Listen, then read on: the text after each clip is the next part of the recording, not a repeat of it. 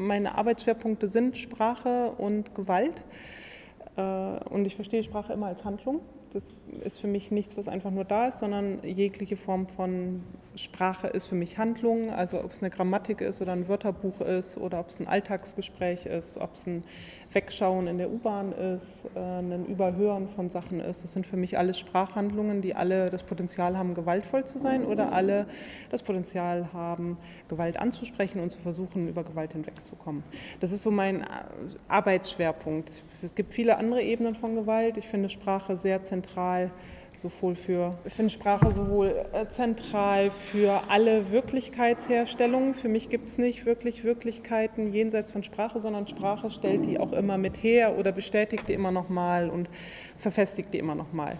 Und eine der Fragen oder Punkte, für die ich mir das äh, recht intensiv angeguckt habe, ist für Geschlecht. Wie Geschlecht über Sprache hergestellt wird, beziehungsweise wie ähm, Genderismus sprachlich realisiert wird. Also ich sage nicht Sexismus, sondern Genderismus, also weil das die Diskriminierung ist, die über diese Form Gender eben läuft eben. Und ähm, wie das zusammenhängt mit Rassismus, Migratismus, Klassismus, behindert werden und so weiter. Ja? Also ich habe so einen Ansatz, der verschiedene Formen von Diskriminierung sich anguckt. Ich gehe von der Diskriminierungsform aus, nicht von den sozialen Kategorien in dem, was ich mache. Das ist mein Arbeitsschwerpunkt. Ich ähm, mache sehr viele Workshops, sehr viele Vorträge in verschiedenen Bereichen. Ähm, ich schreibe sehr viel. Ich habe äh, lange an der Uni gearbeitet. Ich habe da gekündigt letztes Jahr, um ähm, nochmal meine eigene Komfortzone zu verlassen, nochmal neue Sachen zu machen. Ich hätte das jetzt auch mal weitermachen können, aber ich hatte auch Lust, nochmal einen neuen, äh, neuen Input zu haben. Gestern Abend hatten wir einen Workshop zu Körpern gemacht. Also wir, ich rede viel in Verben und weniger in Substantiven. Also ich gehe nicht von Körper aus, sondern von Körpern als eine Form von, wie wir eine bestimmte Ebene unseres Seins herstellen eben. Und gestern Abend hatten wir einen Workshop zu, ähm, wie in Körpern wir Geschlecht herstellen beispielsweise äh, und wie wir uns dem positiv annähern können. Über Bildern und Malen haben wir das gestern Abend gemacht, diesen Workshop. Ähm, dann haben wir eine Reihe zu ähm, End-2-Gendernd, Schreiben und Sprechen. Also wie können wir schreiben und sprechen, ohne die ganze Zeit Zweigeschlechtlichkeit wieder aufzurufen. Unter anderem auch zu, wie geht es, wenn ich mir einen anderen Vornamen geben will, was sind die rechtlichen Bedingungen und so weiter, alles solche Sachen, was gibt es für Formen und so weiter. Dann haben wir eine Reihe zu Staatsgewalt. Was ist, wenn der Staat selber Gewalt ausübt? Äh, diese Woche hatten wir eine Veranstaltung dazu zu Tribunalen, also unter anderem zu dem NSU-Tribunal, was gerade gewesen ist in Köln. Was gibt es für Formen, wie kann der Staat eigentlich kontrolliert werden, wenn der Staat gewalttätig ist. Ja, also wir haben ein ganz breites Programm von unterschiedlichen Sachen eben, die in irgendeiner Form mit Gewalt und Diskriminierung zu tun haben. Ich selber, wenn ich arbeite, wenn ich Workshops mache, ähm, arbeite ich interaktiv. Das heißt, es ist jetzt nicht ein zwei Stunden Vortrag, den ich halte, sondern ihr werdet selber gleich Sachen machen. Ich arbeite viel mit Körpern, arbeiten mittlerweile und viel mit Schreibübungen. Und das passt natürlich zu so einem Literaturtreffen super gut mit Schreibübungen. Das ist für andere Leute häufig so eine kleine Hürde, ähm, für euch sicherlich ein bisschen weniger, sondern für euch eher was, was ihr ähm, häufig macht. Der Workshop ist für euch, das heißt, ihr überlegt immer, was ihr braucht, wie ihr anwesend sein wollt. Alles, was ich sage und was ich mache, sind Angebote. Ich versuche häufig Fragen dann nicht nur als eine Frage zu formulieren, sondern als drei Fragen, in der Hoffnung, dass ihr dann mit irgendeiner Frage was anfangen könnt. Aber ihr, wenn die Fragen für euch nicht stimmen, nehmt eure eigenen Fragen, ja, übersetzt euch Sachen in eure eigenen Fragen. Also total wichtig, ja. Ihr müsst auf euch aufpassen, ihr müsst gucken, was ihr braucht, was euch gerade was bringt, wie ihr irgendwas lernen könnt. Ja? Und das auch immer wieder selber zu überlegen. Genau. Und äh, ich werde euch ein bisschen Input geben zu, was ich eben unter Genderismus verstehe zum Beispiel. Vor allem geht es aber um ein eigenes Reflektieren von euch selber und eurem eigenen äh, Arbeitsprozessen eben. So, ich glaube, das war alles, was ich als meine Arbeitsschwerpunkte am Anfang sagen wollte. Und dann würde ich gerne mit einer Vorstellungsrunde beginnen, dass ihr sagt, mit welchem Namen ihr heute hier seid. Das muss nicht der Name sein, mit dem ihr was auch immer sonst macht, wo andere Leute euch mit kennen, sondern mit welchem Namen seid ihr heute hier mit welchem Pronomen seid ihr heute hier. Das heißt, wenn andere Leute über euch reden, welches Pronomen sollen sie dann benutzen? Also nicht, wenn ihr angesprochen werdet, sondern wenn andere Leute über euch reden, eben, was möchtet ihr, welches Pronomen das sein soll. und dass ihr kurz überlegt dazu, wie seid ihr hier hingekommen und wie möchtet ihr hier rausgehen heute. Ja, dass ihr da irgendein Bild, irgendeinen Eindruck, irgendeine Assoziation zu äußert, bitte. Auch, ja, dass ihr das kurz überlegt für euch, ja. Soll ich noch Licht Ja. Nachdem wir leider nur ein relativ hässliches Putzlicht, aber besser ist Ja. Also Name, Pronomen, wie ihr hingekommen seid, wie ihr gehen wollt, was ihr mitgehen wollt, was ihr mitnehmen wollt, wie ihr gehen wollt. Also irgendein Bild dazu finden, ja. Also es muss nicht sehr konkret sein, es kann auch sehr konkret sein, so wie es für euch stimmt eben. Mein Name, ich fange mit meinem Namen, meinem Pronomen an, damit der, das, mein Name ist Lan hier heute und mein Pronomen ist Ex. ECS, also das ist von diesem Exit Gender, wie der Workshop auch heißt, abgeleitet. Das ist nicht mit X geschrieben, sondern ECS geschrieben eben. Das benutze ich als Pronomen und als Endung eben. Das heißt, wenn ihr über mich redet zu anderen, bitte dieses Pronomen benutzen. Ich dachte, ich würde jetzt anfangen, mit euch äh, kurz was zu diesem Konzept Gender, Genderismus zu erzählen und dann gibt es eine Schreibübung, dann machen wir eine kurze Pause und dann gibt es nochmal eine Schreibübung und dazwischen redet ihr in Kleingruppen darüber dann eben und dann werten wir es immer nochmal gemeinsam aus. Ja? Dass so, also ihr sowohl mit euch alleine arbeitet, als dann auch mit anderen drüber redet, als dann die, die wollen, dann auch in der großen Gruppe nochmal was sagen, ja? dass ihr da verschiedene Möglichkeiten dann habt. Ja? Ähm, also ich gehe von dem Konzept Genderismus aus, statt Sexismus. Und Sexismus ist da für mich mit drin in diesem Konzept eben, ja, dass ich davon ausgehe, dass, äh, dass es eine strukturelle Diskriminierungsform ist, die unter anderem Geschlecht herstellt. Die meisten Menschen haben das für Rassismus sehr, sehr klar von, es gäbe Rasse als Konzept nicht ohne Rassismus, sondern Rasse ist eine Konstruktion des Rassismus. Bei Genderismus ist es genauso. Also Geschlecht gibt es nur, weil es Genderismus gibt. Und das, was wir jeweils dem zuordnen, Geschlecht, das ist ja komplett verschieden. Also woran macht ihr Geschlecht gerade im Moment fest? Könnt ihr für euch selber dran nachdenken? Ähm, sind es primäre Geschlechtsorgane? Wie viel seht ihr davon von Leuten jetzt? Ihr ordnet Leute trotzdem noch Geschlecht ein. Woran macht ihr das genau fest? Ja? Also das sind so Fragen, die ihr euch da so selber für euch stellen könnt, um zu gucken, was wird jeweils naturalisiert als Geschlecht. So, und dann wird in der Gesellschaft jetzt zwischen so einem natürlichen Geschlecht und sozialem Geschlecht unterschieden. Und das, was als natürliches Geschlecht gefasst wird, unterscheidet sich in Jahrzehnten immer wieder neu. Da gibt es immer so Aufs und Abs, dann gibt es wieder eine neue Spiegeluntersuchung zu, das Gehirn ist es, die Hormone sind es, die DNA-Strukturen sind es, die Geschlechtsorgane sind es und so weiter. Ja? Also es geht immer hoch und runter, hoch und runter. Ja? Also auch Natürlichkeit ist ganz verschieden und wird auch in verschiedenen Gesellschaften unterschiedlich gefüllt eben. Und das ist eben auch ganz wichtig für sich selber darüber nachzudenken, woran genau mache ich das fest eigentlich? Wie stelle ich Geschlecht her die ganze Zeit eigentlich auch? Ähm, und diese Form von Genderismus ist für mich, hat ganz verschiedene Elemente eben. Einige davon habt ihr schon genannt. Eine, die jetzt ganz viel genannt worden ist, ist eben Zweigeschlechtlichkeit. Zweigenderung. Die Idee von, es gäbe genau zwei Geschlechter, Frauen und Männer, Männer und Frauen. Und vielleicht noch was dazwischen, würde ich mit da reinrechnen eben auch, aber dass diese Pole auf jeden Fall erhalten bleiben, dass das das Maximum der Vorstellungsmöglichkeiten ist. Und Zweitgendung an sich ist wiederum die Voraussetzung für einige andere Diskriminierungsformen, und zwar eine der wichtigsten Androgenderung. Das ist die Vorstellung, dass Männer gleich Menschen sind und Frauen Geschlecht sind. Also das in ganz vielen Sprichwörtern ja drin. Ähm, alle Männer werden Brüder oder also es gibt ja ganz viele solche Sachen, wo es eben ganz klar so eine männliche Normsetzung gibt, unter anderem auch in dieser Idee dieser sogenannten androgendernden Sprachformen, zu sagen, alle Leser dieses Textes, dass es ja sowohl dann nur alle männlichen Leser meinen kann, als auch Frauen und Männer meinen kann. Also das ist alles innerhalb von Zweigeschlechtlichkeit. Mhm. Äh, ich wollte nur wissen, der Begriff Andro, was heißt das? Andro ist eine Abkürzung von dieser Andro dieser Form, die Mann und Mensch gleichzeitig ist eben. Also Androgendern würde ich so übersetzen mit Mann gleich Mensch und Frau gleich Geschlecht. Also das ist so beides. Also die Allgemeinmenschlichkeit von Männern. Das, also es gibt ein Regal für Frauenliteratur, es gibt in der Regel kein Regal für Männerliteratur und so weiter. Ja, das ist so, also Frauen sind Geschlecht und Männer sind Menschen eben. Und das durchzieht äh, nicht nur Sprachpraktiken, sondern äh, ach, das ganze Leben eben eigentlich. Ja. Ähm, dann, was jetzt ganz viel genannt worden ist, ist Heterogenderung. Also Heterogenderung basiert ja auch darauf, dass es Frauen und Männer gibt. Die Idee von, ich begehre eine Person des gleichen Geschlechts oder eine Person des anderen Geschlechts äh, oder ich richte mein Leben danach aus, da gibt es ja auch verschiedene Definitionen dessen was dann Heterogenderung eben sei. Ja? Aber auf jeden Fall basiert es auf, dass es Männer und Frauen gibt, egal wie ich mich dann verhalte dazu eben. Ähm, das, die, äh, das, was ihr vorhin ein bisschen genannt habt von, also du hattest es glaube ich genannt in Bezug auf, wie du dann deine Charaktere herstellst, das wird dann häufig Heteronormativität genannt, die Normsetzung dessen, dass das Leben nach Paarverhältnissen beispielsweise konzipiert ist. Und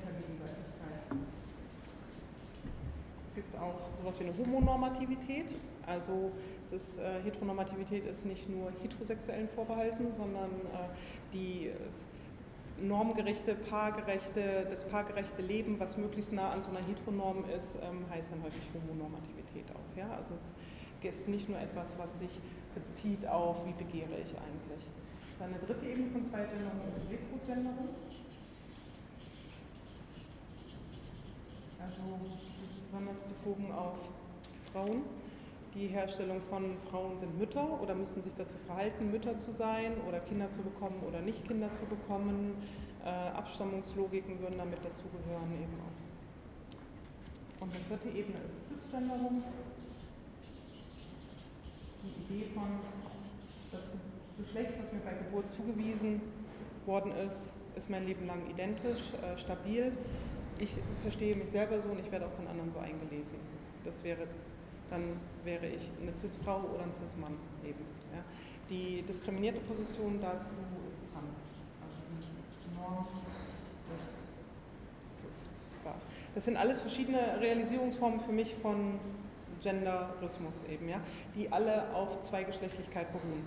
Das heißt, es gibt auch eine, für mich innerhalb von Genderismus, eine Form, die sagt, okay, vielleicht ist Zweigeschlechtlichkeit auch bereits eine Norm, die exklusiv und ausschließend ist und auch bereits diskriminierend ist. Warum muss ich mich immer dazu verhalten, ob ich das eine oder das andere Geschlecht bin? Also wenn ich äh, mich nicht als cisgendered verstehe, wenn ich sage, das, Geburt, was mir bei, äh, das Geschlecht, was mir bei Geburt zugewiesen worden ist, stimmt nicht für mich, ähm, dann ist ja rechtlich und sozial, habe ich ja nur die Möglichkeit zu sagen, ich bin das andere Geschlecht. Äh, also das, wenn mir bei Geburt Weiblichkeit zugewiesen worden ist und ich sage, das stimmt nicht, dann kann ich einen Geschlechtswechsel machen. Das ist nicht einfach oder so, von F to M, also von Female to Male, wäre jetzt so eine Abkürzung, oder von Male to Female, andersherum eben. Äh, was aber jetzt rechtlich nicht geht bisher, ist zu sagen, äh, mir ist bei Geburt Weiblichkeit zugewiesen worden, ich mache einen Geschlechtswechsel zu F2. Also Weiblichkeit stimmt nicht. Ich wechsle in Gap oder Sternchen oder gar nichts eben. Ja? Das gibt es nicht. Das heißt, eine ganz wichtige Norm innerhalb dieser Gesellschaft ist Zweigeschlechtlichkeit. Wenn Menschen auf die Welt kommen, kriegen sie eins von zwei Geschlechtern zugewiesen. Die einzige Ausnahme, die es jetzt gibt seit ein paar Jahren, ist für Interpersonen, dass wenn nach medizinischen, visuellen Kriterien, das heißt Kinder werden bei der Geburt angeguckt, dann sagt der Arzt oder die Ärztin weiblich oder männlich. Wenn die Personen sagen, es ist nicht eindeutig zuweisbar, dann gibt es jetzt die Möglichkeit zu sagen, okay, dieser Geschlechtseintrag muss erst mit 18 Jahren passieren. Das heißt, er darf ausgesetzt werden, dieser Geschlechtseintrag. Ja? Für die Personen, die bei Geburt von medizinischer Seite nicht eindeutig ein Geschlecht zugewiesen bekommen können. Das ist ein extrem stigmatisierendes Verfahren. Das wäre nur nicht diskriminierend, wenn gesagt würde, alle Personen entscheiden mit 18 Jahren. Ansonsten äh, sind diese Kinder natürlich extrem stigmatisiert, wenn die in die Kita kommen oder wohin auch immer, also weil überall muss Geschlecht angegeben werden und die Eltern dann angeben, ähm, kein Geschlechtseintrag, ist die Stigmatisierung sehr viel größer, als sie vorher gewesen ist. Wobei es vorher auch eine extreme Diskriminierung ist, diese Zwangsoperationen durchzuführen an Menschen, um die nach medizinischen Kriterien dem einen oder dem anderen Geschlecht zuordnen zu können. Ja? Aber das ist jetzt relativ neu, das ist jetzt seit drei Jahren. Das heißt, da gibt es jetzt Klagen auch, da gibt es auch Klagen auf, okay, ich möchte das auch nicht, dass mein Kind einen Geschlechtseintrag kriegt, ich möchte nicht, dass MedizinerInnen darüber bestimmen können und so weiter.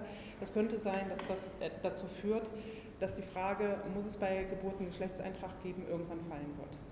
keine Ahnung. Ist auf jeden Fall eine der Hebel, über die das vielleicht passieren könnte eben. Ja. Aber das wären jetzt nochmal verschiedene Formen. Also diese Formen basieren alle auf Zweigeschlechtlichkeit, aber Zweigeschlechtlichkeit an sich ist auch bereits eine mögliche äh, Diskriminierungsform.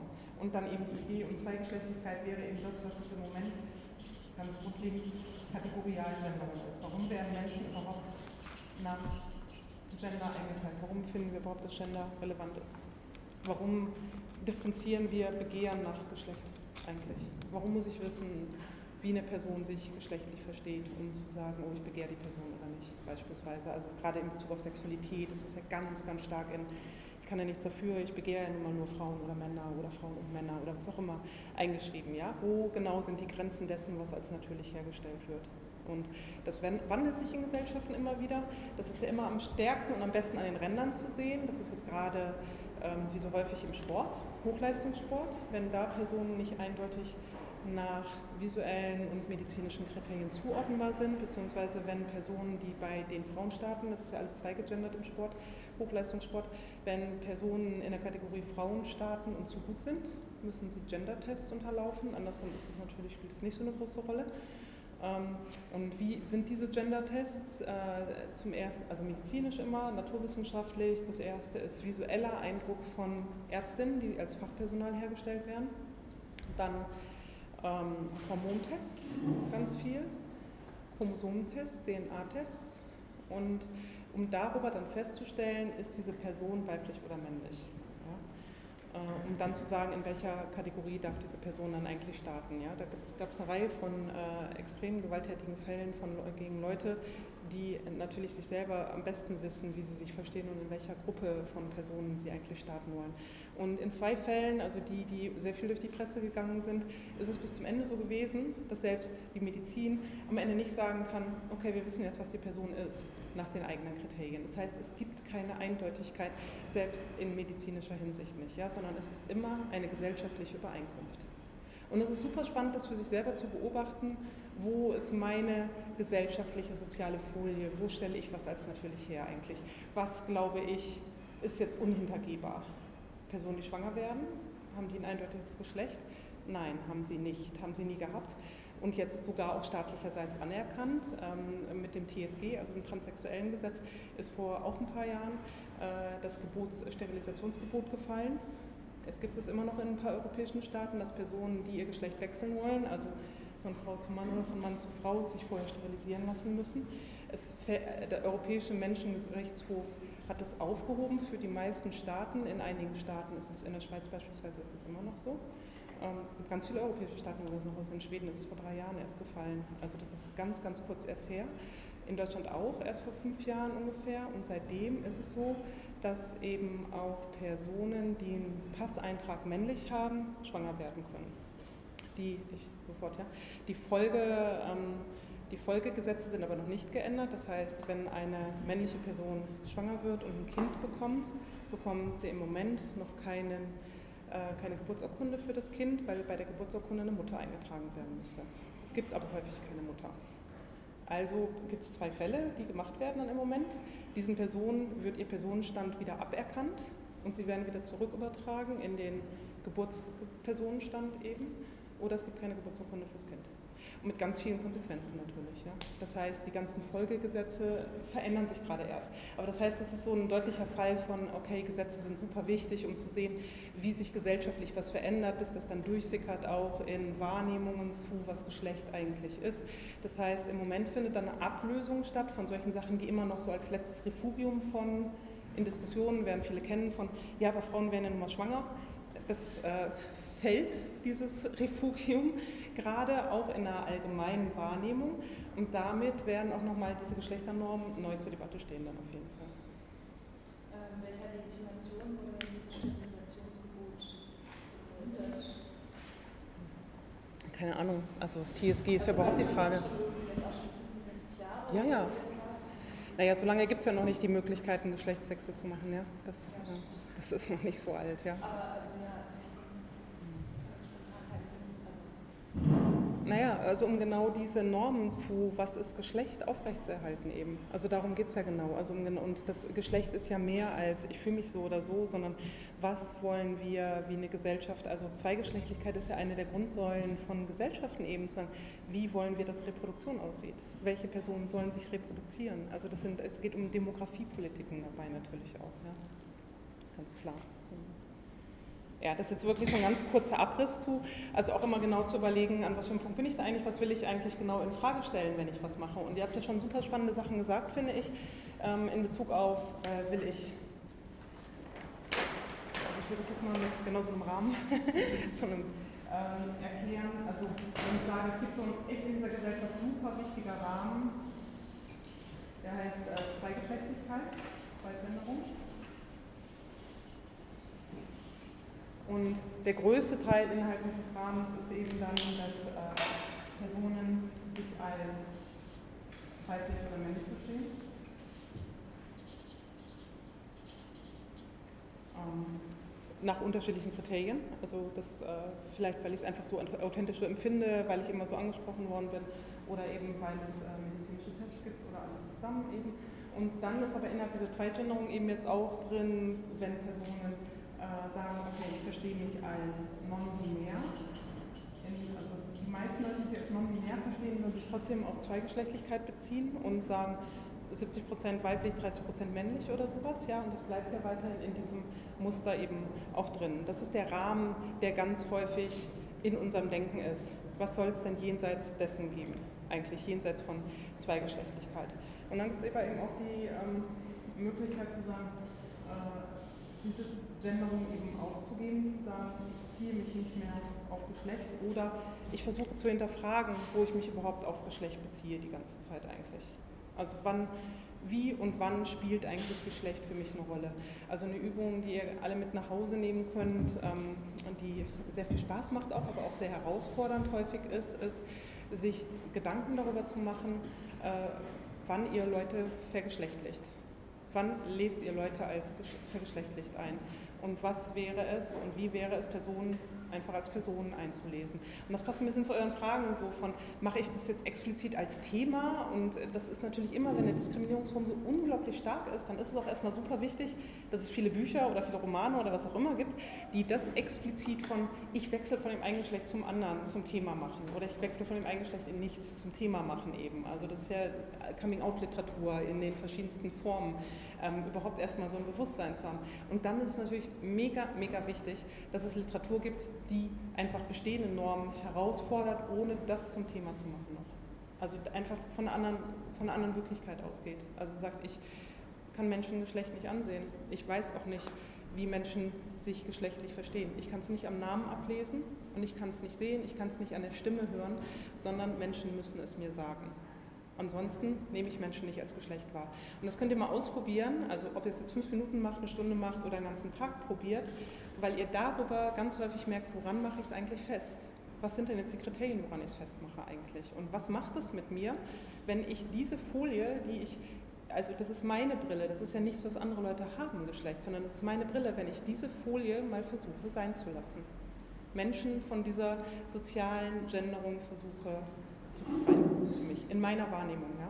Also das geht um mich und nicht darum, wie andere Personen performen, sondern ah, wann finde ich denn, ist dieses Verhalten männlich, wann finde ich, ist es weiblich, wie kann ich, woran mache ich es fest? Also warum ist es ein Verhalten? Warum muss ich immer den Umweg über Geschlecht nehmen dabei? Also und der wird ja ganz häufig in dieser Gesellschaft genommen für die absurdesten Sachen. Also wenn ihr ähm, jetzt kurz vorm Sommer einen Schlafsack kaufen wollt, dann gibt es Frauen- und Männerschlafsäcke für äh, Normmänner und Normfrauen, die danach unterschieden werden, wie ihr Kälteempfinden ist. Also dass Frauen, die Normfrau ähm, ist, äh, friert schneller und braucht einen wärmeren Schlafsack als der Normmann. Wo ich mich immer frage, warum äh, sagen wir nicht einfach, das ist ein Schlafsack für Leute, die frieren und das ist ein Schlafsack für Leute, die nicht frieren. Also warum muss ich diesen Umweg über Geschlecht nehmen? Das sind Kleidungsstücke für Personen, die gerne das tragen und das sind Kleidungsstücke für andere Personen, die gerne was anderes tragen. Warum muss alles über Geschlecht genommen werden? Und wie wäre es, ich würde diese Sachen mal wieder voneinander trennen, diese Sachen zu entkoppeln voneinander und dadurch nochmal Menschen anders wahrnehmen zu können eben auch. Bei Fluggesellschaften ähm, muss ja auch immer Geschlecht angegeben werden. Eine Kollegin von mir hat mal dann an diese internationale Flugbehörde geschrieben, warum denn da Geschlecht angegeben werden müsste, wenn ich ein Flugticket kaufe. Und dann haben die ein ganz altes Gesetz rausgesucht von, ja, dass es eben gesetzlich vorgeschrieben wäre, um die Belastung des Flugzeugs zu, ähm, äh, damit irgendwie nicht die Männer nur auf einer Seite sitzen und die Frauen auf der anderen, so ist mir dann erklärt, und dann das Flugzeug irgendwie Schräglage hätte oder sowas. Ja. Also, also eine absurde Begründung, also, also aus meiner Sicht, wo ich denke, ja, dann frag nach dem Gewicht der Leute. Also dann musst du ja nun nicht nach ähm, Weiblichkeit oder Männlichkeit fragen. Und es ist total spannend, warum immer dieser Umweg genommen wird, statt einfach die Sachen, um die es geht, die Funktion, eine Person ist schwanger, Punkt. Ja. Eine Person hat Gebärmutterkrebs. Äh, das sagt nichts über das Geschlecht der Person aus, ja? sondern es sagt etwas aus über, welche Organe haben wir und welche Krankheiten habe ich oder wie gestalte ich gerade mein Leben, mehr nicht. Und warum koppeln wir das alles mit Geschlecht?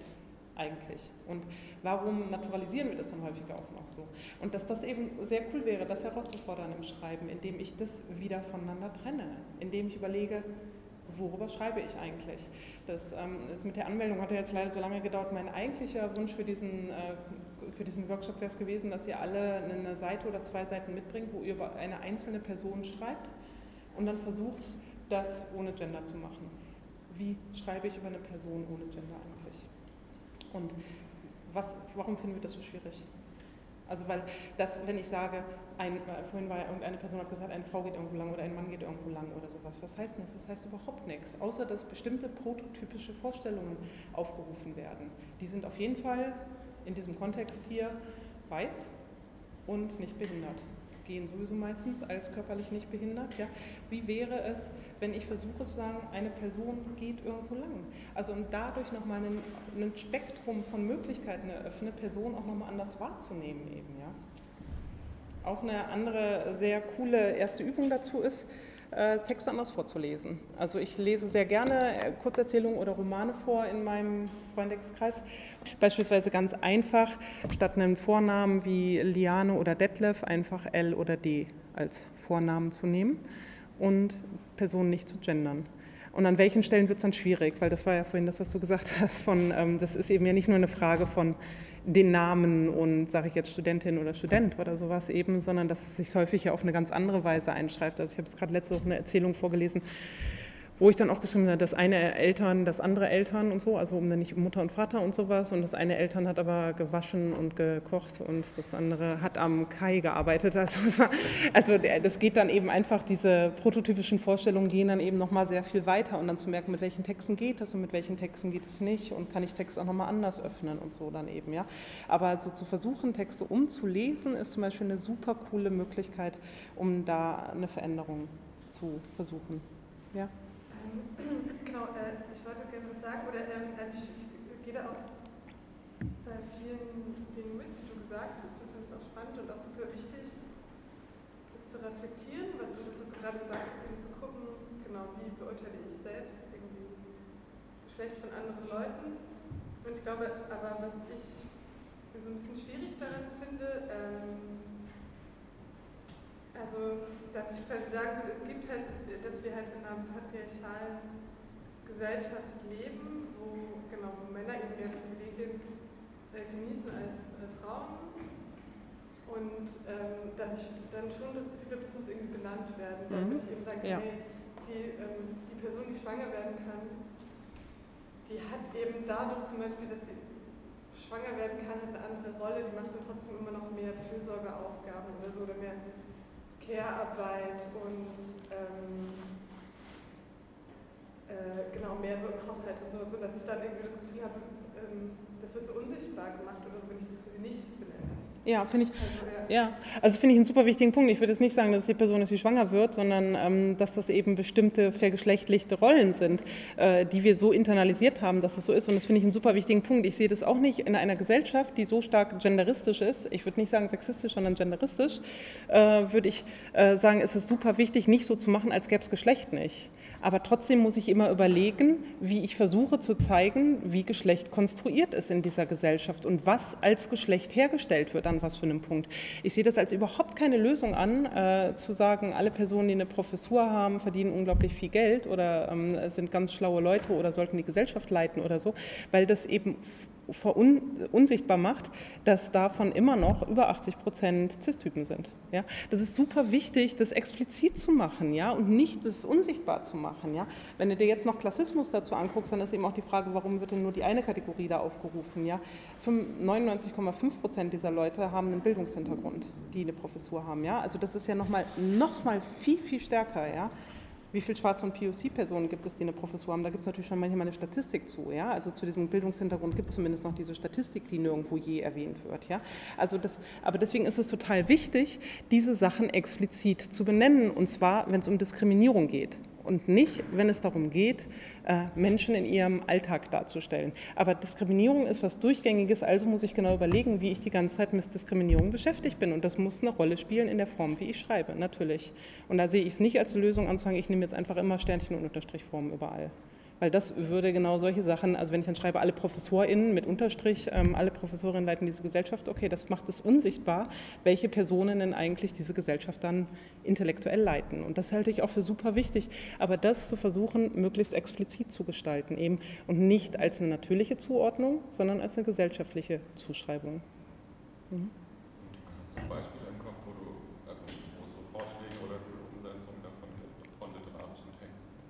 Ja, genau. Ich habe also ich habe zwei mitgebracht, die ich euch gleich noch vorstelle oder so. Ja, würde ich später dann, also dass ihr erst noch selber ein bisschen kreativ sein dürft. Ja.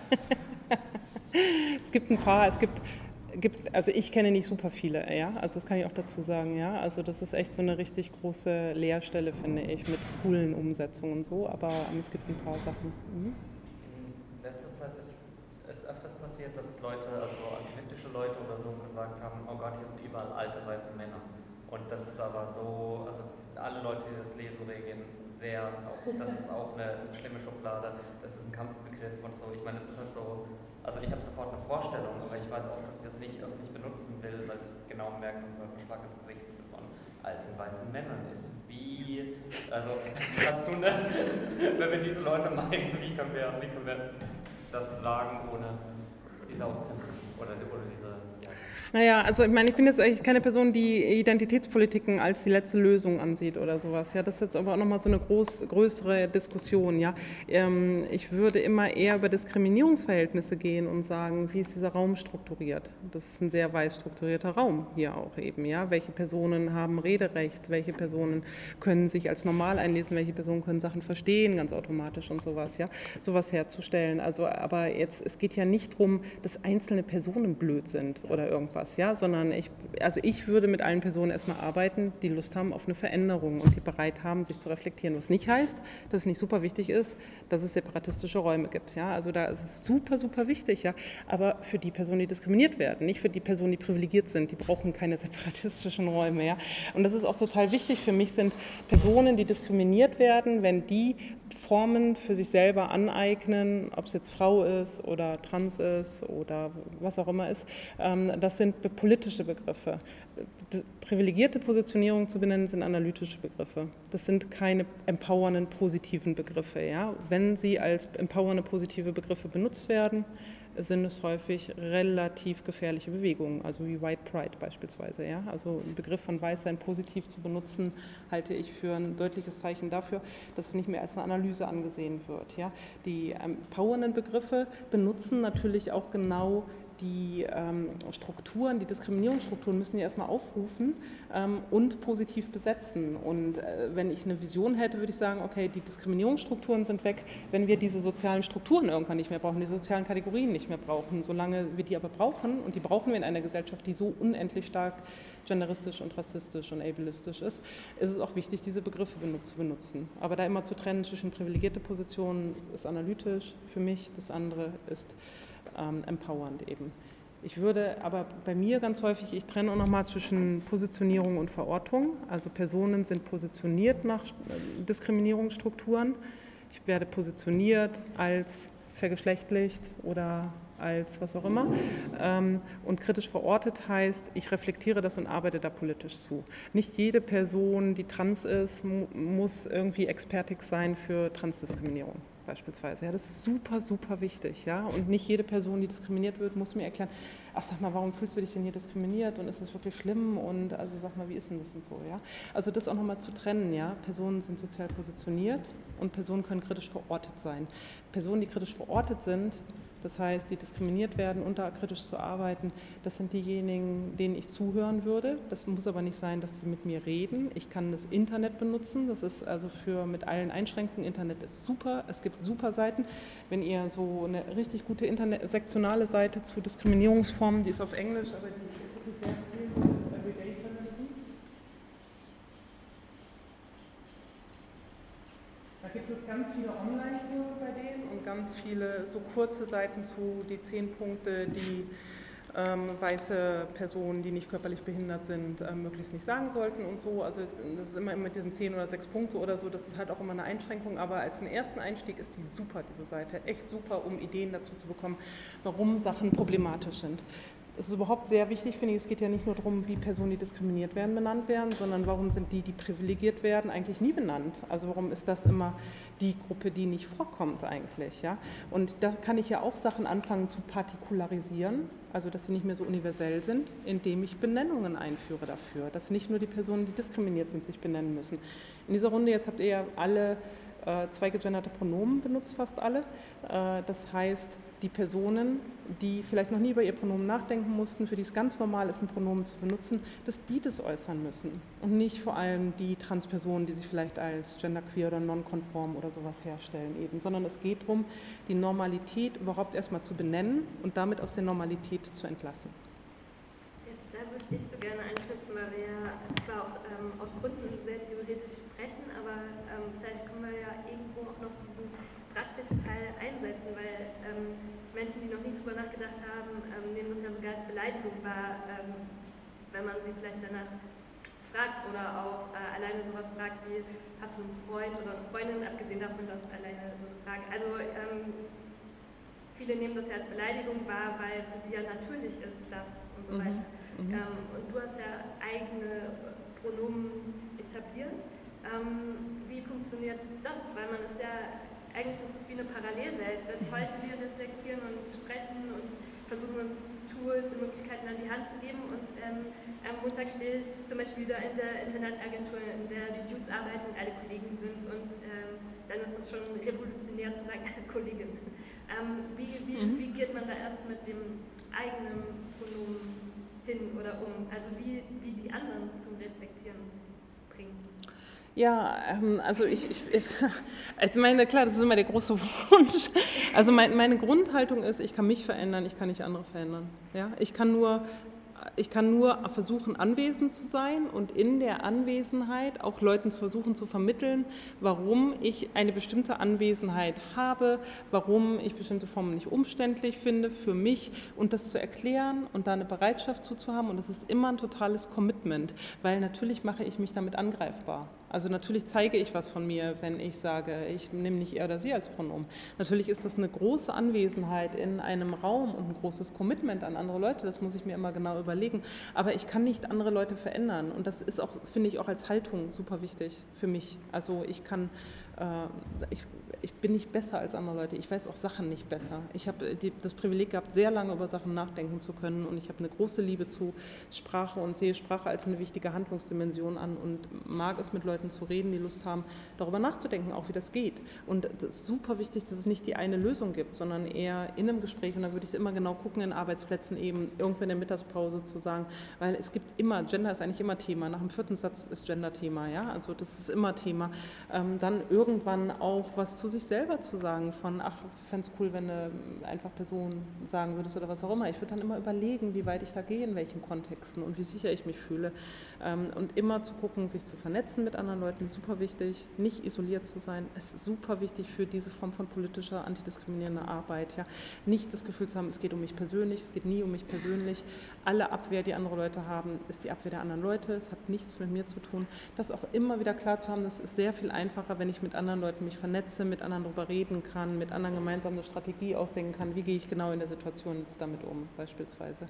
Und das nicht zu versuchen, ich muss das jetzt alleine durchboxen, sondern ich finde auch nicht, dass eine Person, die diskriminiert wird, darauf achten muss, dass ähm, andere das richtige Pronomen für mich benutzen. Alle in einem Raum sind dafür zuständig. Alle wollen doch also ich gehe davon aus, ich möchte gerne, dass wir alle respektvoll miteinander sind, also muss ich da auch nicht für kämpfen, sondern andere Personen können das sagen eben, weil sonst muss ich mich ja immer wieder dem aussetzen auch. Also dass wir eher so eine andere Form von sozialem Umgang miteinander wollen und, ähm, und uns wieder da Zeit und Raum für nehmen.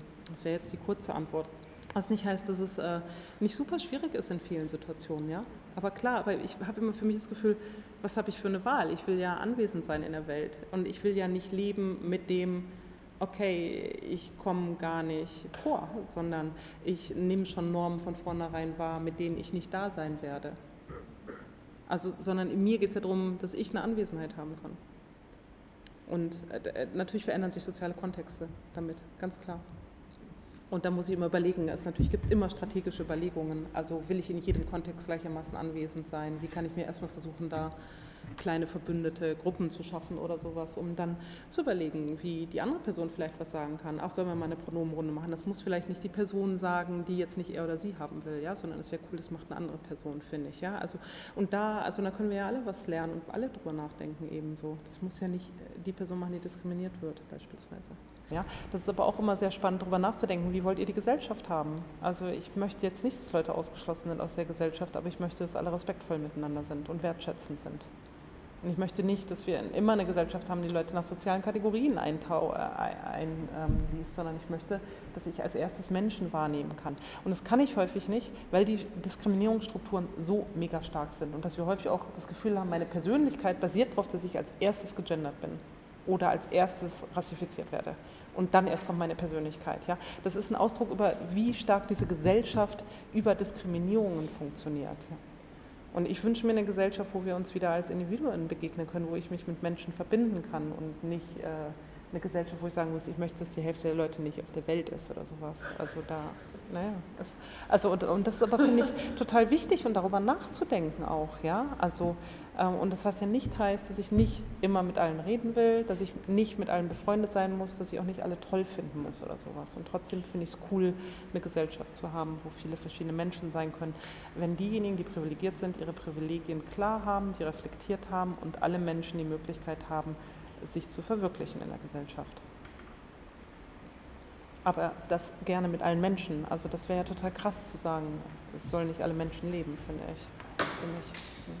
Aber deswegen finde ich es für mich ganz wichtig, so dieses, nee, was sagen und zu lernen miteinander, wie kritisieren wir uns. Also ich finde das bei Seminaren beispielsweise immer unglaublich wichtig, erstmal was Positives sagen und nicht einfach, ach was spannend, danke, ähm, aber sondern zu lernen, differenziert und wertschätzend sich zu feedbacken. Und es kann ja zum Beispiel auch sein, dass ich das sage, ähm, ich fand deinen Beitrag echt richtig spannend, weil ich habe gemerkt, boah krass, ich habe innerlich angefangen zu beben und das ist erstmal cool, also wenn ich irgendwie so eine starke Emotion irgendwo zu habe. Ja? Also erstmal zu versuchen, etwas positiv zu feedbacken und dann zu sagen, an dem Punkt würde mich echt interessieren, wie du das meinst, weil ich habe gemerkt, ich bin da ausgestiegen an dem Punkt. Also für mich ist es gar nicht cool, was du da jetzt gesagt hast, ja, von mir reden und differenziert zu reden eben, ja. Und wenn wir so kritisieren würden, glaube ich, dann hätten wir auch alle das Gefühl, wir könnten da miteinander reden und könnten damit weiterkommen. Also Kritik zu üben, tatsächlich.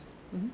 Also ich finde jetzt zum Beispiel dieses, also dieses Beispiel, das du genannt hast über eine mögliche Rückmeldung zu was, was eigentlich, also was einen irgendwie emotional aufwühlt, dies, das ist eine Ideallösung, die ich auch gerne so geben könnte, aber es gibt ja bestimmte Situationen, in denen manche Menschen weniger von irgendwas, was gesagt wird, betroffen sind als andere. Ja. Und das ist halt was, wo ich mich auch viel mit auseinandersetze, dass irgendwie, ähm, also wenn jemand was sagt und mich das irgendwie emotional auffühlt oder verletzt oder mhm. diskriminiert, dann ähm, wäre es ja in der Logik vielleicht auch gar nicht so gut, wenn ich dann eine Rückmeldung gebe. Dann wäre es Mhm. ja eher an wem anders, aber dann, also Genau, genau, würde ich da auf jeden Fall sagen. Also Ja. wenn jetzt, wenn jetzt für mich bezogen, wenn Personen mich jetzt die ganze Zeit gendern oder die ganze Zeit nur sagen, ah ja, die Hälfte der Leute waren ja Männer in dem Kurs, die andere Hälfte war Frauen, wo ich denke, okay, wo komme ich vor oder sowas, weißt du, das wäre total cool, ich müsste es nicht sagen, sondern eine andere Person würde das sagen eben, ja.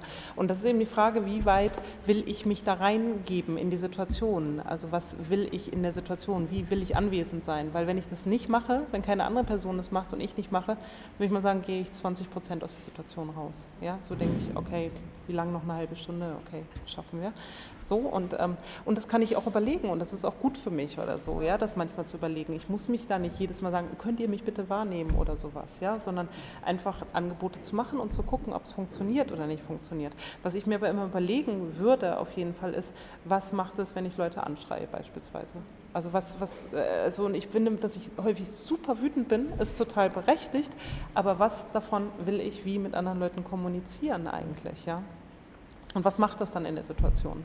Dann? Also das würde, ich würde einfach überlegen, was ist das Spektrum dessen, was ich alles machen kann, was machen andere, warum schweigen jetzt alle anderen oder hoffen, es ist beispielsweise keine schwarze Person anwesend, weil dann ist ja nicht so schlimm, jetzt ist was rassistischer zum Glück, ja, also sowas ja, sondern wie wollen wir den Raum haben, ja, also wie wollen wir das oder wenn die ganze Zeit heteronormative Muster immer nur reproduziert werden oder sowas, sondern da sind wir ja alle für verantwortlich, finde ich, ich will es anders. Und nicht, weil ich von allen Sachen diskriminiert bin, sondern weil ich eine andere Gesellschaft will eben, ja, und da Sachen einzuüben, das ist natürlich jetzt von einem Ideal ausgesprochen und trotzdem ist es für mich immer wieder auch hilfreich. Also ich erlebe das eben oft, dass wenn was gesagt wird, dann sagen die Menschen, die tatsächlich auch betroffen sind, Genau. der Diskriminierung, Ja. geäußert wird. Und Genau. dann leitet die Diskussion sich um in, Ja. in Kommunikationsstrategien und, und, Höflichkeitsformen. Und dann Ja. geht es in der Unterhaltung gar nicht mehr über diese diskriminierenden Strukturen, sondern eben um die Art und Weise, wie auf die hingewiesen Genau, genau. Oder die Person, die diskriminiert wird, ist ja so persönlich betroffen und deswegen so emotional und so. Das kommt ja dann auch noch häufig dazu. Oder,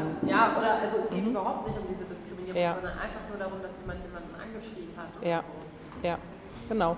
Genau, also deswegen sind das natürlich Ideale, aber die ja alle mitnehmen können, weil wir alle auch in irgendeiner Form privilegiert sind, dass wir hier sitzen können beispielsweise und da einfach zu lernen, Sachen nochmal anders eine Handlungsmacht für sich zu sehen. Also und nicht irgendwie immer zu denken, ah, jetzt sage ich immer lieber nichts, sondern das einzuüben, also die eigenen Muster nochmal zu verändern und da hinzuhören. Ja? Es muss auch keine non-binäre Person anwesend sein, um zu sagen, ist ja cool, wenn du jetzt über Frauenquoten redest. Wo kommen denn Personen vor, die sich nicht als Frauen oder Männer verstehen oder sowas? Ja, also das ist doch viel cooler, das kontinuierlich zum Thema zu machen immer mal, als darauf zu warten, dass die eine Transperson es bis irgendwo in der Uni schaffen würde, ähm, äh, um, um dann zu sagen, also ich stehe voll hinter dir, ja, sondern also, so, äh, sondern das die ganze Zeit, weil ihr eine andere Gesellschaft wollt, ja, und das ernst zu nehmen eben, ja, und das nicht abzugeben an eine andere Person.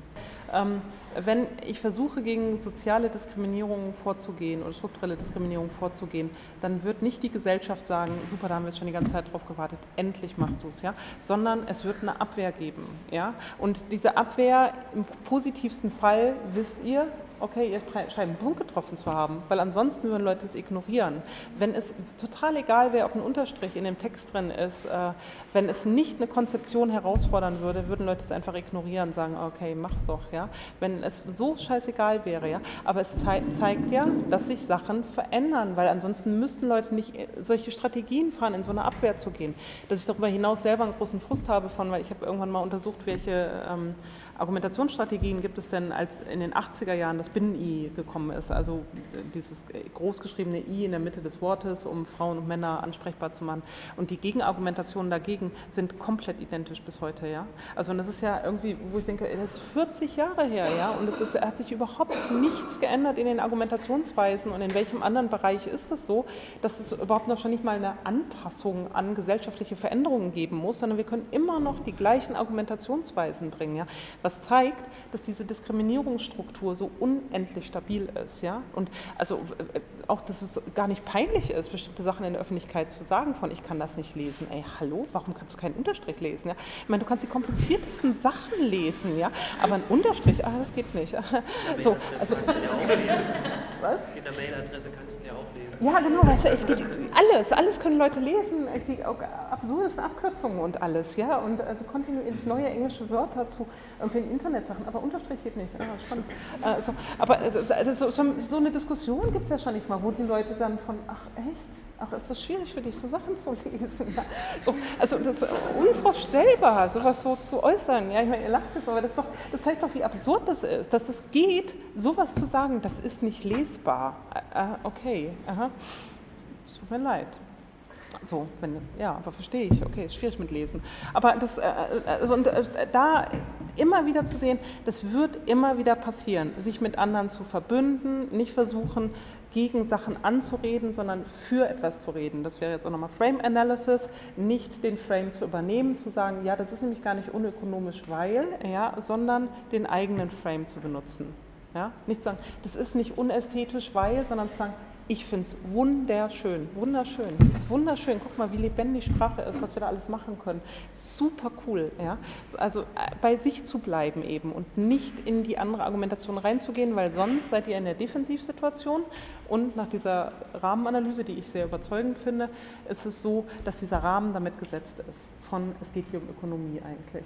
Und ihr die ganze Zeit nur gegen was argumentiert. Ich würde immer für was argumentieren. Und ich würde auch immer für was kämpfen übrigens. Ja, für mich ist das super wichtig. Ja, ich kämpfe nicht gegen Establishment an, sondern ich kämpfe für eine Welt, wie ich, äh, wie ich da drin leben will. Und dafür mache ich diese Sprachformen auch.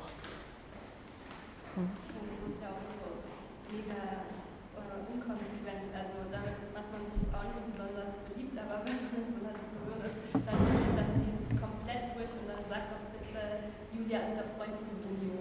Also es wird ja ausgewählt, ähm, äh, auch feminin gegendert ähm, und im nächsten Satz ja aber der Leser sein. Ähm, hm. Also dann, dann finde ich, zieht es durch. Und wenn man sowas einer Person vorführt, ähm, dann ist das Gespräch auch meistens zu Ende, aber ich habe dann immer das Gefühl, dass ich irgendwie der was wie so ein Post-it dran geklebt habe, das mag ich in dem Moment nicht haben und es klebt, aber die nimmt es mit und dann beim nächsten Mal stolpert sie wieder drüber. Hm.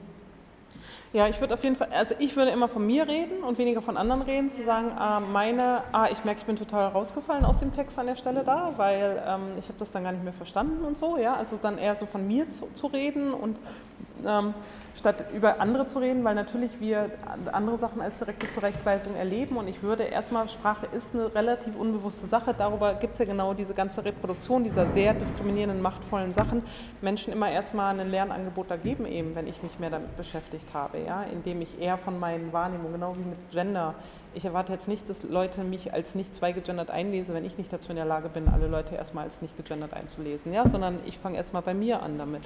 So, ich gender Leute nicht mehr. Und was macht das mit mir eben so, ja? Also, und auch eben da über meine Lesart was zu sagen oder was ich da schwierig dran finde, warum ich mir jeden Text übersetzen muss.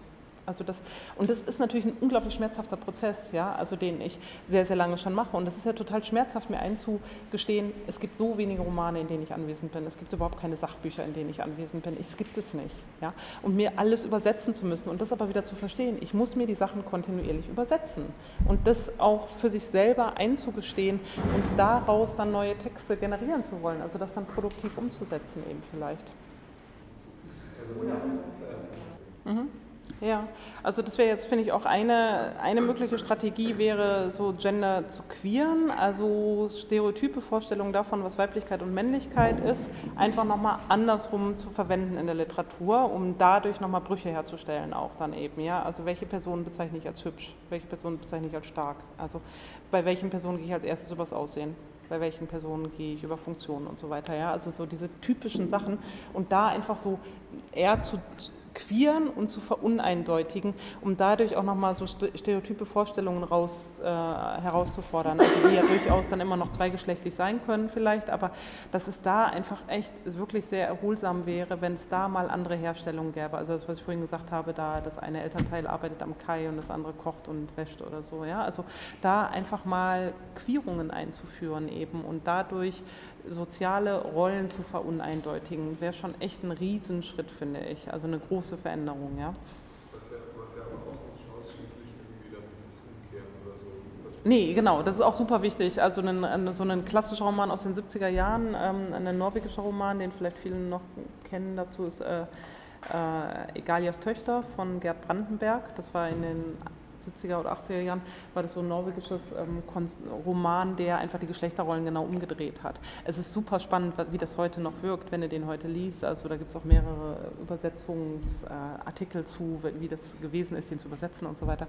Und es ist super spannend, also da selber bis heute zu merken, eben wie stark bis heute diese Genderrollen noch sind. Ja, also die Direktorin sowieso fuhr dann eben zur Arbeit und Typi blieb zu Hause. Und das, aber selbst das da immer noch so durchgängig sehr, sehr schwierig ist. Und es gibt eben keinen Büstenhalter, sondern einen Hodensackhalter und sowas eben, ja, und ähm, wie dann der Junge das dann lernt und so, also so eine, so eine Komplettumkehr von allen diesen Rollen eben so, ja, das ist sehr, also sehr spannend immer noch zu lesen, zu merken, boah krass, also wie stark sind diese Bilder immer noch da. Und eben auch wieder Frame Analysis zeigt sehr deutlich, dass dieses, wenn hübsch als Wort aufgerufen wird, werden weibliche Personen vorgestellt. Wenn stark, werden männliche Personen vorgestellt. Also wie stark diese Bilder da sind und dass da alleine, also wenn ich die ganzen konventionellen Bilder benutze, da kann ich schon unglaublich viel herausfordern, indem ich da was verändere eben beispielsweise. Kannst was, du nochmal sagen, wie dieses Buch heißt? Ja. Egalias Töchter heißt es.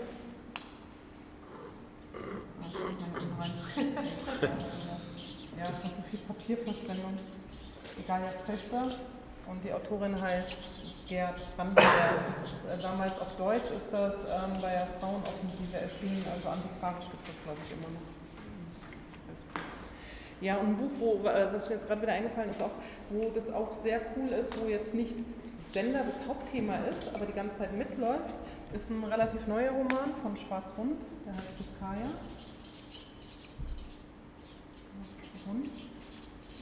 Der Roman heißt Fiskaya, der ist bei Colossus erschienen, das ist ein Wiener Verlag. Ähm, und da beispielsweise werden ganz viele Personen, wenn die neu auftreten in dem Buch, sagen, ich bin Mike von OMR. Und dann Diskussion weiter. Also das, was wir jetzt vorhin als Anfangsrunde gemacht haben, diese Entnormalisierung dessen, es ist schon klar, was die Person für ein Geschlecht hat, wird in diesem Roman sehr, sehr viel umgesetzt. Und ähm, auch äh, in einer Szene, wo eine Person auftritt, ein Kind, ähm, wird es äh, über vier Seiten unklar gelassen, wie dieses Kind sich selber geschlechtlich versteht. Das ist eine sehr coole Szene, diese vier Seiten eben. Ja? Also das auch, äh, das geht durchaus und was auch zu gucken, was für Bilder werden bei mir im Kopf dazu immer auf, ähm, aufgerufen. Dann ein ähm, Roman äh, oder das ist quasi so eine Doppelautobiografie, wo zwei Personen, äh, Raz Boone und Ivan Coyote, ihren Weg von als bei Geburt Weiblichkeit zugewiesen bekommen zu haben, äh, dann eine Transition gemacht zu haben, dann Männlichkeit zugewiesen bekommen zu haben und dann zu sagen, sie lassen Geschlecht ganz für sich sein. Die erzählen das immer in abwechselnden Rollen in diesem Buch eben. Das heißt Goodbye Gender, also das ist eine Übersetzung. Ähm, das englische Original heißt Gender Failure. So gut bei Gender klingt auch ein bisschen englisch.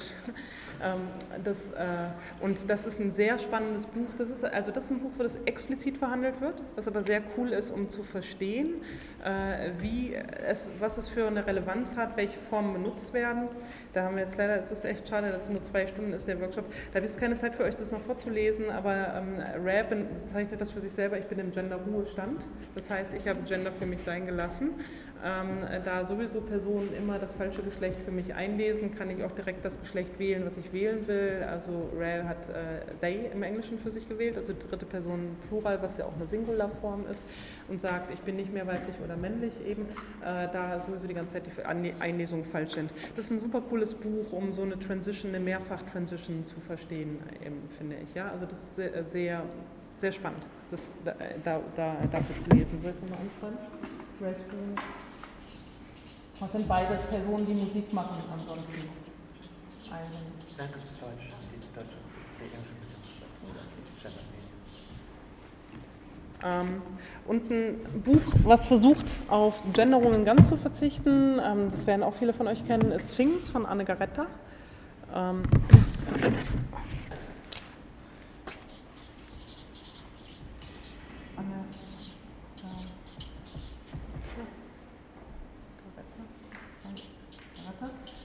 ist ein französisches Buch, äh, was 1984 bereits geschrieben ist und äh, jetzt vor zwei Jahren auf Englisch übersetzt worden ist und daraufhin ist es dann auch auf Deutsch übersetzt worden, wie so häufig. Also dass äh, in Deutschland ja nur Sachen, die aus dem englischsprachigen Raum äh, kommen, wahrgenommen werden eben. Und Anne-Greta, ähm, das Buch hat zwei Personen, die Hauptpersonen sind in dem Buch, die beide nicht gegendert sind also die so eine romantische Zweierbeziehung haben, würde ich sagen, an irgendeinem Punkt an dem Buch eben. Und ich war am Anfang, dachte ich so, natürlich kriege ich das raus, wie die Personen gegendert sind, das kann überhaupt nicht sein. Ich fand es total spannend, wenn es dann mal ein Buch gibt, was nicht gendert, dass ich dann damit wirklich besetzt bin, von es rauszukriegen, wie die Personen gegendert sind.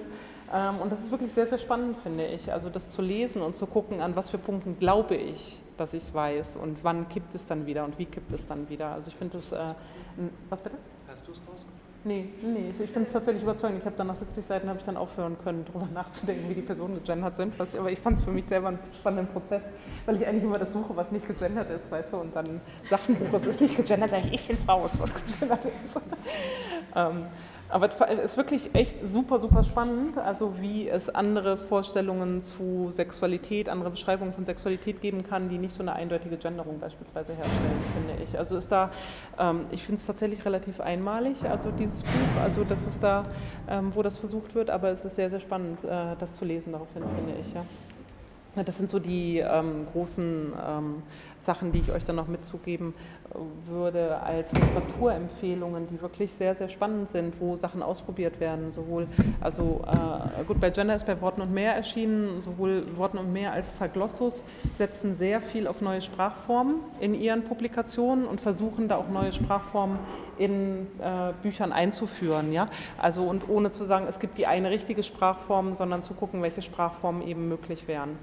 Eine Strategie, die ich sehr, sehr viel mache, ähm, ist eben, das habe ich heute Morgen auch schon gesagt, dass ich weniger versuche, Menschen über Substantive wahrzunehmen. Also nicht zu sagen StudentInnen oder was auch immer, sondern Personen, die studieren.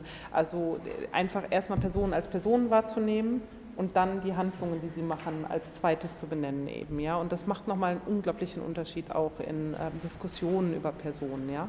Und es ist überhaupt auch sehr cool, wenn ihr nicht versucht, Personen anderen gegenüber über Diskriminierungskategorien zu benennen, so, ach, weißt du, die Frau, die da hinten saß, sondern eher die Person, die die schlauen Sachen gesagt hat oder sowas, ja. Und nicht zu versuchen, immer äh, direkt Gender mit einzubeziehen oder eine rassistische Kategorisierung oder über Behinderung zu gehen. Nicht die Person, die im Rollstuhl saß, sondern die Person, die die schlauen Sachen gesagt hat. Also wie kann ich Menschen eben einfach nochmal, was spielt eine Rolle und was spielt eine Rolle in meiner Wahrnehmung? Ich kann meine eigene Wahrnehmung dadurch total herausfordern und dadurch dann auch die Wahrnehmung anderer herausfordern. Und das ist super, super cool, also dadurch für sich selber auch nochmal was umzulernen, wie, wie nehme ich eigentlich Wirklichkeit wahr? Worüber gehe ich eigentlich? Und wir gehen in der Regel über Diskriminierungskategorien für die Personen, die diskriminiert werden, nicht für diejenigen, die privilegiert werden. Die sind dann immer ganz genial, einzigartig eben in irgendeiner Form. Ja? Und das ist total cool, da in Gesprächen auch was so zu verändern beispielsweise. So, das war jetzt ein mega schnell Durchlauf. Was ich sonst noch mitgebracht hatte, ähm, äh, das äh, ist jetzt vielleicht weniger wichtig. Feministische Worte, diese ganzen Genderismus-Sachen, die habe ich in feministische Worte geschrieben. Für, ähm, da sind auch sehr viele Schreibübungen und sowas drin für Leute, die mit solchen Sachen arbeiten eben, ja. Ähm, das könnt ihr bei mir für, das kostet im Laden, kostet 36 Euro, bei mir könnt ihr es für 16 Euro, 36 Euro, 18 Euro erwerben. Also ich nehme da immer so viel von ab, dass ich es zum Einkaufspreis weitergeben kann. Und Kommunizieren wagen ist ein Journal, was wir eben von Xar Splitter rausgegeben haben, wo es mehr um dieses Kommunizieren geht. Wie können wir eigentlich miteinander kommunizieren und wie können wir versuchen, da Diskriminierungen zu verändern. Also viele Sachen auch zu, wenn, äh, zu Wut, wie wir in Communities miteinander reden. Ähm, sehr viele Sachen zum Basteln und Ausschneiden auch und so. Das gibt es auch bei äh, Worten und mehr, aber ähm, ich habe da zwei von mit, die könnt ihr auch bei mir für 6 Euro sonst erwerben. Ja, genau, das, der Unterstrich zwischen W und Orte ist dann jetzt nicht zum Aussprechen, sondern weil Wortungen für mich Orte sind. Also weil ich über Worte irgendwie anwesend sein kann, wenn Worte cool sind. Und dieser Unterstrich soll das zeigen, dass das da drin ist. Also ich benutze Unterstriche ganz viel, also zwischen Unterschieden, also auch Enttäuschung beispielsweise. Finde ich super cool, dann Unterstrich zu machen zwischen Ent und Täuschung oder Täuschung nochmal wieder groß zu schreiben. Weil es ist ja in dieser Gesellschaft ist ja, ich finde es echt immer wieder faszinierend. Enttäuschung ist ja, du hast mich enttäuscht, ist was Negatives, aber eigentlich ist es ja cool, wenn wir nicht mehr getäuscht werden. Also es ist, es, wenn wir ähm, uns realistisch wahrnehmen können und nicht getäuscht werden, aber Enttäuschung ist was Negatives. Ich finde das ein unglaublich spannendes äh, Wortspiel und da, sobald du irgendwo Unterstriche machst, siehst du auf einmal Bestandteile von wie Sachen sind sind. Und ich finde das sehr, sehr faszinierend, dadurch irgendwie nochmal sehr viel sprachgenauer, sehr viel wortgenauer Sachen für mich selber auch wahrzunehmen. Eben. Das ist sehr schön, ich gerade irgendwie so zwischendrin dann überlegt habe, wo wir an den Punkt gekommen sind mit äh, der Blog-Reaktion, wie das dann nicht, dass da Unterstrich drin ist. Und so habe ich mir aufgeschrieben, Texte schreiben, die einfach überall Unterstriche haben. So, dass ja. wenn da eben ein Unterstrich ist, ein Gender das überhaupt nicht mehr auffallen. Genau, genau. Ja, genau. Genau, aber das ist ja mittlerweile auch schon immer mehr, ja. Also Unterstriche sind mittlerweile, also es gibt, also das ist jetzt nicht nur bei so ganz kleinen linken Verlagen, dass Unterstriche benutzt werden, das ist mittlerweile in Mainstream angekommen, Unterstriche zu benutzen, ja. Also das ist echt eigentlich überhaupt kein Ding mehr. Es gab tatsächlich, das ist ja jetzt schon ein paar Jahre altes Buch, es gab tatsächlich zwei Magistraarbeiten, die versucht haben, oder MRE-Arbeiten, die versucht haben, die ähm, zu gucken, äh, wann, wo welcher Unterstrich gesetzt ist oder so. Das ist sehr witzig, finde ich. Also ob es da eine Insgesamtlogik hinter gibt. Für mich äh, hilft es tatsächlich, also es ist ja immer dieses, mein Lesefluss ist gestört, super, weil Lesefluss heißt, ich gehe über Sachen hinweg und Normen werden einfach weiter wahrgenommen. Wenn mein Lesefluss gestört ist, heißt, ich halte kurz an, denke nach, was lese ich da eigentlich gerade. Das ist super. Ja, also es ist auch da, sich nicht auf die Argumentation einlassen, sondern einfach nochmal zu überlegen, ja, ist doch cool, ist doch super, wir denken nochmal neu darüber nach, wir können nochmal viel spezifischer und genauer sein mit Sachen, was wir da eigentlich genau machen. Ja. Ja. Ja, ich weiß. Das gibt die Rede, Rede, Rede. Ja, vielen Dank für eure ähm, Teilnahme, ja. Und es tut mir leid, dass es jetzt so knapp ist am Ende, ja. Und ich bin sehr gespannt, eure Blogs und Romane und was auch immer zu lesen. Ja. Danke Viel.